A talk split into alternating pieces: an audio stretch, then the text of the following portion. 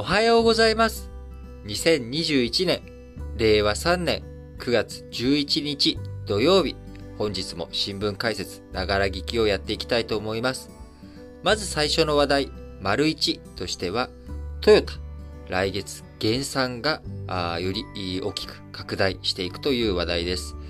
えートヨタ自動車、昨日9月10日にですね、えー今月9月と来月10月の世界生産台数を従来計画から約40万台減らすと発表しました。これによって10月の生産台数、全世界で約88万台を計画しておりましたが、これが約55万台に引き下がり、減産幅、約4割の減少というふうになります。また9月についてはですね、減産幅合計で43万台となり、えー当初の計画比でほぼ半減ということになります。えー今回の発表ではね、えー9月の生産あ減産台数7万台ということですが、もともと8月中旬に、えー生産台数36万台減産すると発表しておりました。8月中旬に36万台減産すると発表してから、2、3週間で、プラスして、9月で7万台、10月で33万台の計40万台減産ということで、えー減産幅非常に大きくなってきております。えこれを受けてですね、え9月中旬以降、えトヨタの主力工場である、えー高岡工場や堤工場など国内全14工場のうち9工場の生産ラインが追加で一部停止するということになりました。こちら背景としてはですね、えー東南アジアの新型コロナ、あこれが全く収まりを見せておらず、えーまた半導体の供給不足ということもあり、まあ、部品の代替調達も進まないということで、えー減産ということになってしまっております。え今回、大幅な減産ということに追加でなりましたけれども、えーまあ、それを受けてですね、あのー販売台、生産台数、えー2022年3月期、通期の生産台数についても、えー900万台と、3%、30万台下方修正ということになりました。あ下期や年度末に向けてですね、えー増産あを狙っていくという動きではありますけれども、まあ、なかなか先行き、見通しは明るくないという状態です。でまあ、これを受けて、えーじゃあ、通期の業績見通し、トヨタ。こちらどうなるかについてはですね、えー固定費の抑制、えーそして為替相場がですね、円安傾向、えーこういったところから、まあ、なんとか連結業績予想については、営業利益とか純利益については変更しなくても大丈夫ではないかというふうに見通しております。えートヨタ自動車、減産継続するということになってしまい、まあ、9月、10月についても減産、減産ということになっています。えートヨタ、えー自動車メーカーというのはですね、えーたくさんのサプライヤー、部品メーカーの頂点に感染者メーカーというのは立ち、えーなっております。非常に裾野の広い産業であるというのが自動車産業の、えーまあ、特徴ですけれども、トヨタが減産、えーするということは、それに伴って、えートヨタにね、約4万社とも言われる取引先、えーここへの影響も出てくるということです。えー直接的にはね、えー工場が止まると、工場のラインが止まるということだと、トヨタの従業員、えーが、まあ、お休みとなってしまうというところがありますが、えーまあ、工場が動いてないということは、そこに部品、えー受け取っても、ね、部品いら、とりあえずいらないよっていうことになってしまうので、えー取引先も、え、じゃあちょっと確保したこれどうしたらいいですか？ととりあえずちょっと持っといて、みたいな感じになってしまうということで、えー減産、長期化すれば幅広い部品や素材メーカーなどにも打撃が広がるということです。えーなので、自動車メーカーのね、えーこういったあ生産計画というもの、えーこれ年初とかに発表されて、まあ、あるいは、あこれからの中長期とかが発表されるたんびに、じゃあ工場、えー稼働のね、キャパを増やすかどうかというものの取引先も考えたりとか、えーこれだけ売れると、これだけ作るとトヨタが言ってるから、じゃあ、えー自分たちもこれだけ作って、えー納入しなきゃいけないなと。えー、逆に納入しなきゃいけないなっていう義務も生じるんだけど、まあ、それだけ売り上げも立つなという、まあ、こういった面があるわけなんですよね。なので、トヨタとしては、あ自分たちが減産するとなると、まあ、自分たちはま減産しますっていうことだけでいいんですが、じゃあ取引先は、え、じゃあ減産されちゃうと僕たちどうなっちゃうのというところで、えー、トヨタ、影響を抑えるために取引先、資金面での支援、こちらを検討していくということです。えー、トヨタ、今回生産計画の引き下げ分、9月の追加は海外4万台、国内3万台。10月は海外18万台。国内15万台ということで、えー、国内外、どちらもね、非常に大きな影響を及ぼすということになっております。えー、稼働日数、稼働日数が減るということに伴って必要な部品も減る、えー、必要な部品も減るということで取引先との取引も減ってしまう。えー、そうすると取引先が潰れかねない、え打撃を受けてしまう。で、こういった打撃を少しでも緩和するため、トヨタとしては取引先の資金面での支援、えこちらを検討するという動きもあります。えまた、あのー、このトヨタの減産という話題で話をしておりますが、えー、理由はですね、先ほど申し上げました通り、東南アジアの新型コロナ、え、これの拡大が止まらないということと、半導体不足ということです。えー、この2つの要因、えー、トヨタ以外のですね、他の国々、他の国々じゃない、他の自動車メーカー、完成車メーカーにとっても同様の打撃出てきております。えー、ホンダ、狭山工場など9月の稼働を一時停止。え、理由は半導体を使う部品の供給が滞っている点が影響するということで、えー、ホンダがマレーシアに持っている乗用車工場、6月以降停止を続けているという状況も変わりありません。えー、まさに東南アジアのダメージ、打撃、直で受けているということですが、えー、マツダ。マツダもですね、半導体不足の影響で9月にタイやメキシコの工場を一時取りやめるということで、マレーシアの感染拡大で複数の取引先工場の稼働率が落ち、半導体を使う部品の調達も難しくなったためということです。えそして鈴木も9月にタイ工場を稼働停止する期間を設け、日産自動車でもアメリカ南部テネシー州の感染者工場の生産が8月に2週間休止するなどの支障が出てきております。えこういった状況の中、今、え感染拡大、えー、抑えられた。今、この瞬間にですね、マレーシアとか、タイとか、こういったところの感染拡大を抑えられることができて、ロックダウンが解除されて、経済再稼働、えー、工場とかもみんな、あ従業員自由に出て行っていいよっていう状態になったとしても、えー、各社、えー、自動車完成車メーカー、日系各社の通期の生産台数や業績への影響は避けられない状況になっています。今後、在庫水準を引き上げるなど、供給網全体でコスト構造や調達手法の見直しも迫られる可能性もあるということで、え非常に、ここで、え大きな影響を受けているということになります。え今から10年前、え東日本大震災の時にですね、国内のサプライチェーンが寸断され、え海外に、こう、なんとか、ね、え海外でのサプライチェーンを強めていこうと。えそしたら日本の工場、たくさん進出しているタイで、え2011年、10年前に僕もちょうどタイに赴任していた頃ですけれども、えー、大洪水が起きてしまって、えー、ホンダの、ね、えー、自動車工場なんかが水没して、たくさんの自動車が水没してしまうという、えー、光景、えー、映像をね、ご覧になった方も多いかと思いますけれども、え、10年前、そういったサプライチェーンの危機、え、こういったものを受けたわけですが、あその10年後の2021年、えーまあ、去年からですけれども、新型コロナの影響を受けてサプライチェーンというものが非常に今、影響を再び、こう、日系メーカーですね、まあ、日系メーカーだけじゃないですけども、影響を与えていると。えー、世界規模でのグローバル経済、えー、こういったものが拡大していく中、えー、どういうふうにこういったサプライチェーンのですね、維持をこう効率的にやっていくのかということ。まあ、完成車メーカー、自動車メーカーだけじゃなく、えー、いろんな分野で考えていかなければいけないことだなと思います。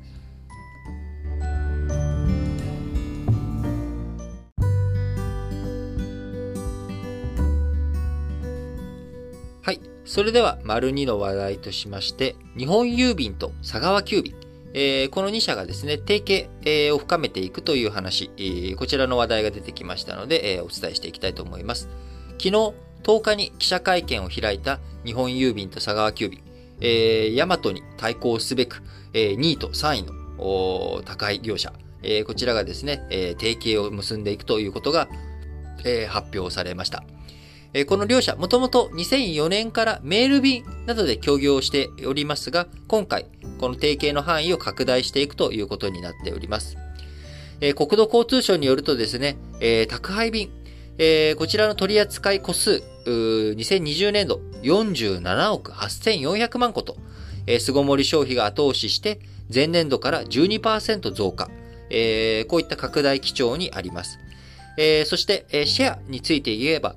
最大手のヤマトが43.8%、それに対して佐川が28.2%、日本郵便が22.8%と、えー、ヤマトに大きく差を開けられている、開けられてしまっているという、まあ、こういった状況になってしまっています。えー、ネット通販を主戦場としたシェア争いですけれども、こちらには、えー、Amazon Japan とか、あるいは Yahoo も提携しているヤマト、こういったところでいろんな企業がですね、今、巣ごもり消費を奪っていこう。その巣ごもり消費を奪っていく中で、どういうふうに、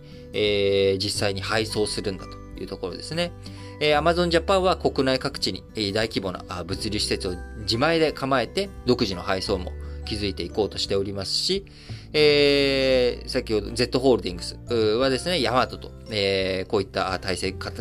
こう固めていったりとか、あるいはまあヨドバシとかですね、えこういったところもいろんな宅配手掛けていくということをやっている中、え日本郵便と佐川、えー、ヤマト、えー、首位のヤマトに追いつけ追い越せとの提携、かつ他との競争、こういったところにも生き残りをかけて、えー、提携をしていくということになっていきますが、え今回、えー、提携する部分で一番まあ注目される柱の一つとしてはですね、えー、小型の宅配荷物の分野、え、こちらが非常に大きくなってくるのかなと思います。えー、U パケットと呼ばれるサービスを日本郵便提供しており、まあ、あの、小型宅配荷物、最大の特徴はですね、郵便受けで受け取れるということになるので、えー、行ったら配達が必ず済むんですよね。郵便受けに入れりゃいいので。えー、再配達の手間がかからない。えー、一番この宅配で今困っていることというのは、やっぱりその再配達しなきゃいけない。不在の時にどうしなきゃいけないのかということ。えー、ね、宅配ボックスがあれば、えー、そこに入れればいいわけなんですけれども、すべてで行き届いているわけではないと。えー、こういったところで、えー、再配達、不在時の再配達をどうするんだというところ、おまあ、こういったことを考えていくと、えー、小型あ、郵便受けで入れられるものについては郵便受けでできる。これ非常に有利な話だよねと。で、これを日本郵便は U パケットという形で、えー、サービス提供しているんですが、佐川急便については、こういったサービスを手掛けていないというところで、まあ、ここについてしっかりと協業していこうよという動きになっています。え具体的には、えー、11月から佐川急便が顧客から預かった荷物、えー、これをですね、郵便局まで輸送し、えー、日本郵便がその後、U パケットとして配達するということで、えー、こちら、ヤマト運輸も取り扱い増やしていますけれども、まあ、バチバチに戦っていこうということ。えー、ポスト投函サービス、えー、こちらを提供できるようにするということで動いているということですね。えー、日本郵便と佐川、提携することによって、えー、佐川急便としての取り扱いができるということになっていきます。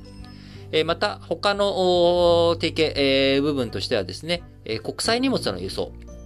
国境を越えたもののやり取り、えー、こちらについても佐川と日本郵便保管し合うということになります。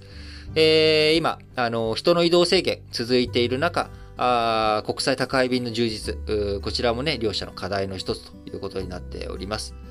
えー、そしてさらに、えー、佐川の有利なところとしてはですね、えー、クール宅配便ということで、えー、冷蔵だけでなく、冷凍の荷物も送るノウハウ、佐川急便持っておりますので、こちらは日本郵便に対して、えー、佐川急便が提供していくという形になっていき、お互いで、えー、ウィンウィンの関係を徐々に拡大していこうという、まあ、こういった提携となっております。えー、今あ、コロナ禍の影響でですね、ネット通販、フリマアプリ、メルカリなどのサービス、えー、こういったものもどんどん増えてきている。みんな物をやり取りする、送り合うということがどんどん拡大していく中、宅配業者の戦いも非常に今、激しくなってきているということになっております。えこういった動きの中ですね、今後まあ、また今度はですね、ヤマトがまこういった2位と3位が連合するということに対してどのような動きを示していくのか、引き続き注目すべき業種だなと思っております。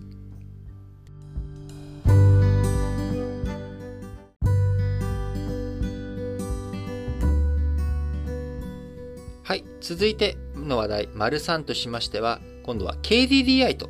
えー、アメリカのスペース X の提携についてです。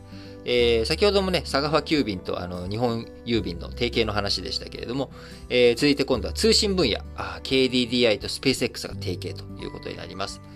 えー、イーロン・マスクさんが率いる宇宙事業会社、アメリカのスペース X ですけれども、えー、バンパカバンパカ。スペース X はですね、えー、今、衛星を打ち上げまくっておりまして、2019年5月からの1年間で400程度を打ち上げ、直近では1500機以上が宇宙軌道を回っているというふうに見られているスペース X。えー、このスペース X と KDDI 提携して、えー、何をするかというと、通信のところですね、宇宙経由で、えー、通信サービスを提供していく。まあ、こういったサービスを、えー、提供していこう。こういった動きになっております。具体的にはですね、今僕らが使っているスマートフォンなどの無線通信機。これは携帯電話の基地局にまず飛びますと。で、その携帯電話の基地局の中で、えー、その後ですね、えー、携帯電話の基地局の中から、えー、今度は、あどこだ、えー、その基地局同士でのネットワーク、えー、こちらを通じて、えー、最終的に中央ネットワークに結びついて、えー、基地局と基地局からですね、交換局に行き、えー、そこからあさらに、えー、中央ネットワークに入っていき、そこから他のところにど、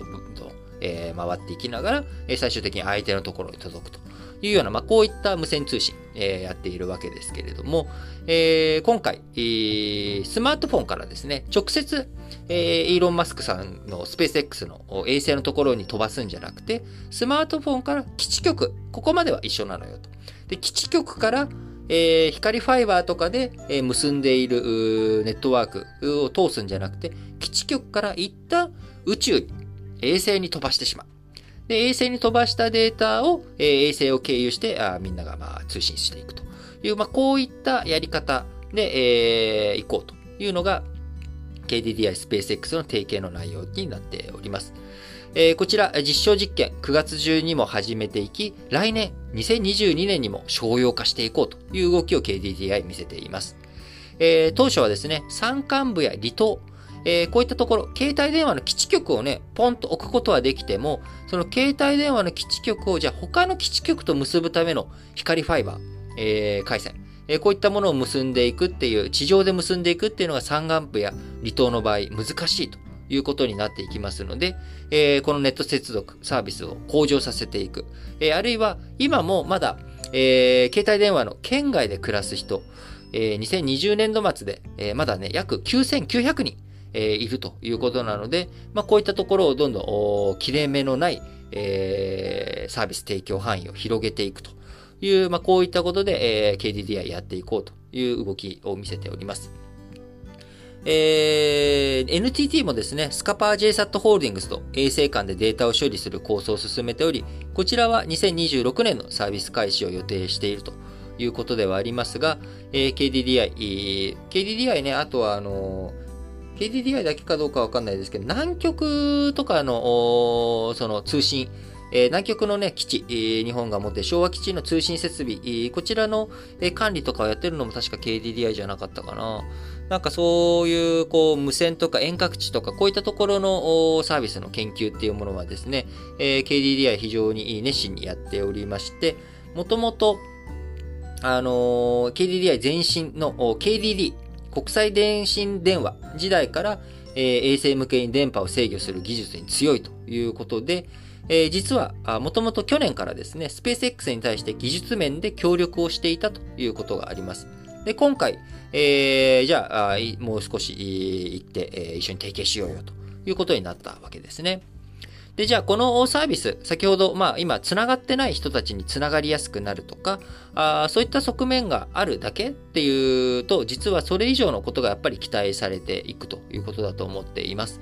えー、過疎地とか、そういったところでもセンサーから、えー、情報収集や離れた場所でのドローン操作、え、こういったことをやっていきたい、え、農地、農地とかでですね、農業効率化とか災害監視とか、え、こういったことを遠隔操作で、え、やっていくためには、やっぱりその、切れ目のない、県外のないところをどういうふうに作っていくのかと。いうところが大切になっていきます。えそこでね、ボンボンボンと基地局については、あ適当に、まあ、適当にこう置いて、で、えー、衛星で、えー、全部つなげていくっていうことになれば、まあ、災害とかが発生して、えー、光ファイバーの地上網とかが破壊されたとしても、え、そこでカバーすることもできるということになっていきますので、え、非常にネットワークが充実していくという意味で、え、重要な提携、え、だなと思っています。で、今後、今ね、5G 導入がどんどん進んでいっている中、次の第6世代、6G の世界を考えていくと、宇宙通信技術、宇宙通信はどうしていくのかというところがやっぱり最大のポイントになってくるのかなと思います。日本 5G 実用化して商用化していくタイミングではですね、韓国勢とかに遅れを取ってしまったというところあります。その巻き返しを図っていく上でも 6G 宇宙通信、えー、を含めた 6G という分野においてはですね、ぜひとも、えー、日本、えー、衛星をね、飛ばす技術とかもあるわけですから、えー、こういったものを駆使していきながら、あ日本全体で、えー、産業の遅れを取り返していくということをね、やっていってもらいたいなと思います。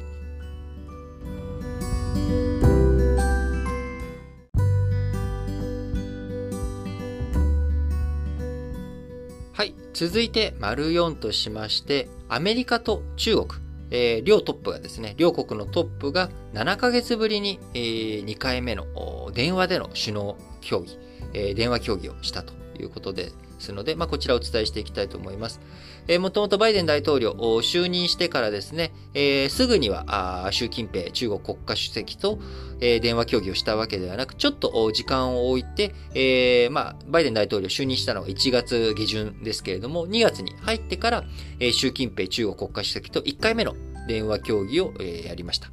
えそれからね、それ以降、習近平ちゃんとはお話をせずに、えー、外交トップの国務長官とヤン・ジェチ中国外交トップ。この二人はね、アラスカで会談したりとか、えー、そういったことをやっているわけですけれども、えー、習近平ちゃんとバイデンちゃん一回しかお話ししてませんというところから、えー、今回7ヶ月ぶりに電話で協議をしたということになっております。えー、両氏、えー、米中の緊張緩和に向けて努力することで一致したということで、えー、南シナ海などでの偶発的な衝突を避けるため、えー、中国側によると様々な方法による対話の継続でも合意していったということになります。えー、まあ、中国トップ、えー、アメリカトップ、まあ、トップ同士の会談というものはですね、まあ、そこで、えー、実務的に何か決まるということというよりかはね、それまで実務的に根回してきたことの、まあ、確認という側面、えー、こちらが非常に強く出てくるわけですけれども、えー、先ほどね、外交トップ同士はお話をしたということを言いましたけれども、やっぱり不測の事態を防いでいくということを考えていくためには、国防担当、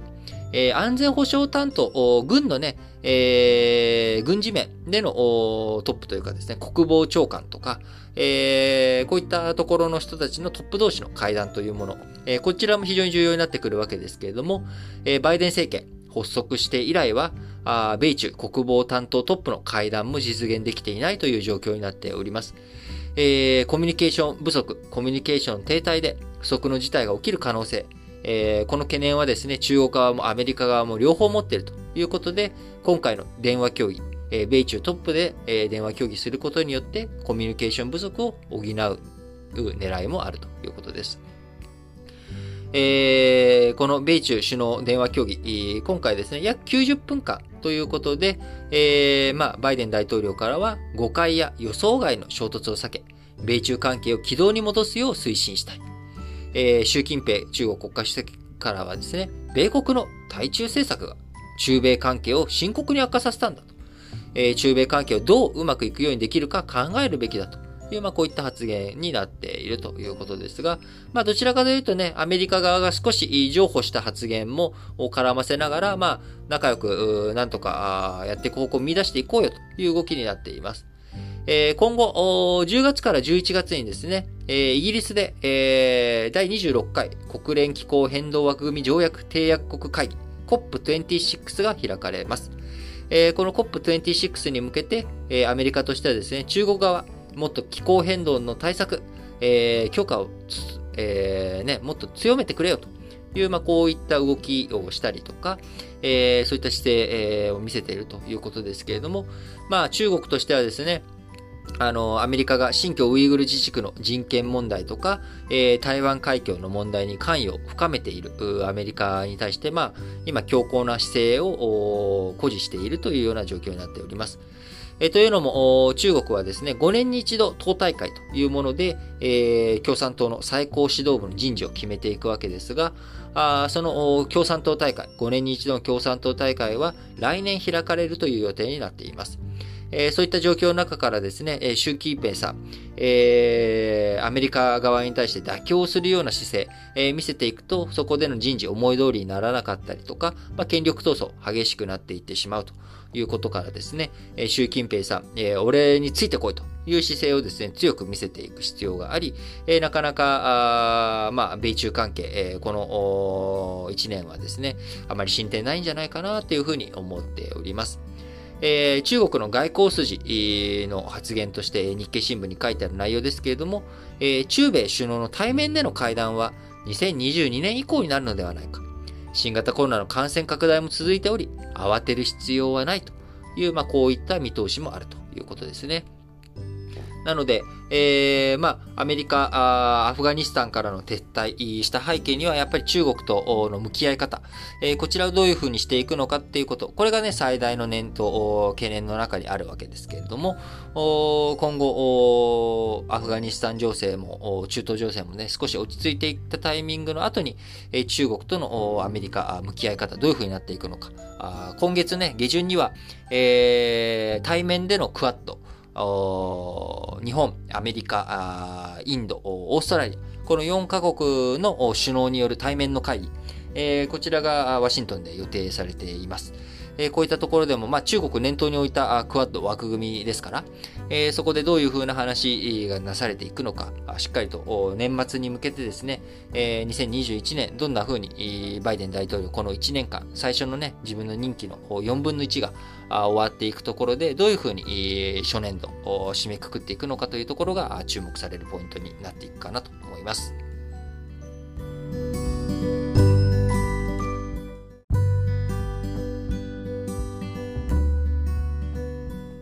はい。それでは本日も最後、丸ごとしまして、えー、主要語詞の社説を紹介して締めくくっていきたいと思います。えー、まず、朝日新聞です。接種後の社会、制限緩和の前提精査を。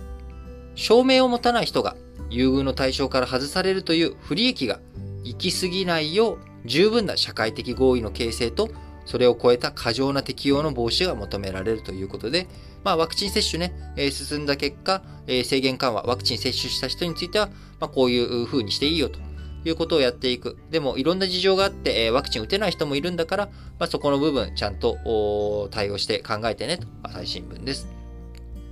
えー、朝日新聞もう一本は、菅首相の会見、退陣の説明半端なまま。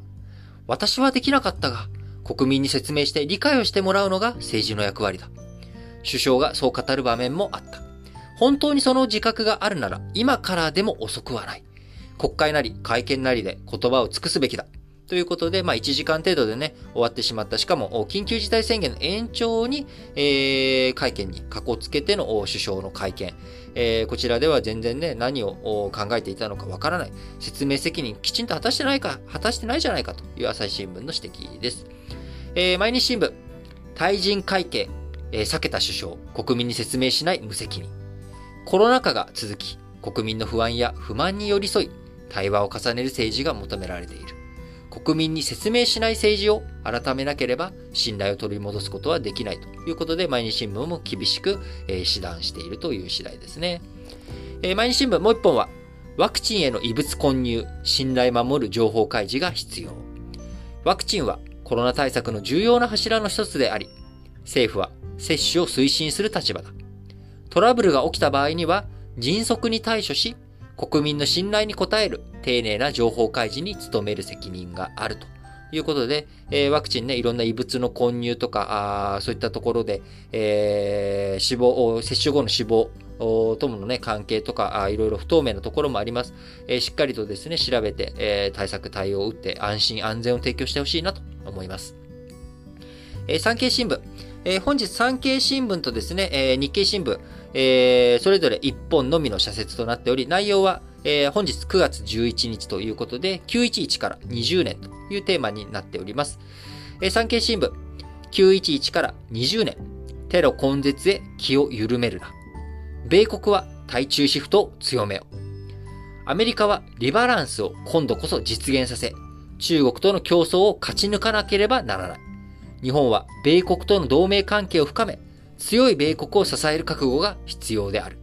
えー、リバランスというのはですね、えー、再均衡ということで、えー、オバマ政権の時に、まあ、中国、台頭してくる中国とどういうふうに均衡させていくのか、再度関係性をどういうふうに作り直していくのかということで、リバランス、えー、やっていこうとしたんですが、えー、アフガニスタンやイラク、えー、こちらに中流米軍がいるっていうところで、なんとか、なんとかですね、えー、そこからまずは撤退をしないと、人的配置、えー、人的リソースとか、えー、米軍のリソースの再配分、えー、リバランスなんてできないということで、えー、オバマ政権の時にはあできなかった。えーまあ、そういった背景もあって、今回アフガニスタンからですね、急遽、急遽じゃないんですけど、撤退。えー、で情勢が急激に悪化しても、それを延長せずに、えー、当初の予定通り撤退していった背景には、やはり中国とのリバランス、えー、こちらが背景にあるということで、えー、今度こそしっかりとそれをやってくれとということを産経新聞伝えているということですね。